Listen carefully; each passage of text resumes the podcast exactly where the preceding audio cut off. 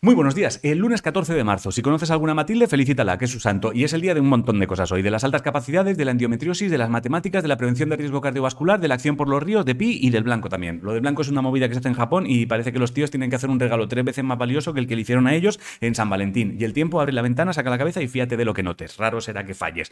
Eh, si, pues, si, llueve, ponte algo que no te mojes. Tema Rusia-Ucrania, igual, ¿vale? Pero parece que hoy se juntan los que mandan en un sitio y otro por videoconferencia. Lo bueno es que si en mitad de una guerra los que mandan se reúnen por videoconferencia, tú no hace falta que vayas a la oficina para aclarar no sé qué mierda que no entienden de un, de un Excel. La luz estará hoy en 251,7. En tema coronavirus, igual deberíamos empezar a organizarnos entre nosotros, porque los que mandan yo creo que han olvidado que han dejado restricciones que pusieron en 2020 cuando no se sabía nada. Y esta medianoche la plataforma para la defensa del sector del transporte por carretera arranca una huelga que en principio juraría que es indefinida. En fútbol femenino, el Barça ganó la liga. Si te mola el rugby, que sepas que España ayer machacó a Portugal y se ha metido en el mundial que se celebrará en Francia. En tema NFL, Tom Brady dijo que se retiraba, pero ahora dice que jugará una temporada más. En lanzamiento de martillo, que no es un martillo, es una puta bola de hierro que pesa 7 kilos y pico, o sea, es mucho más que un martillo. Javier Cienfuegos consiguió medalla de plata en la Copa de Europa y en boxeo John Mínguez se proclamó campeón de la Unión Europea de peso welter. La gimnasta Ola Rodríguez acaba de publicar un libro llamado Vivir del aire, donde relata su experiencia con los trastornos alimentarios. Si te interesa saber qué pelis ganan premios, anoche se entregaron los BAFTA, o sea, que te tecleas en Google Premios BAFTA 2022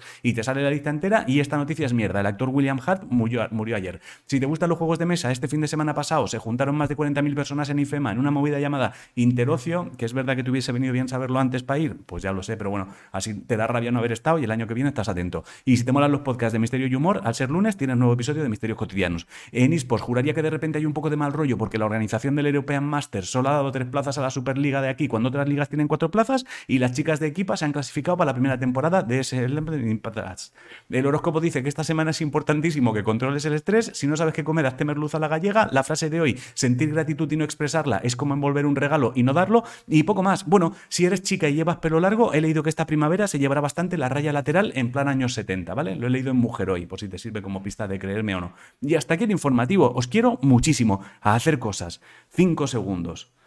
Te quiero. Empieza el lunes bien. Hostia.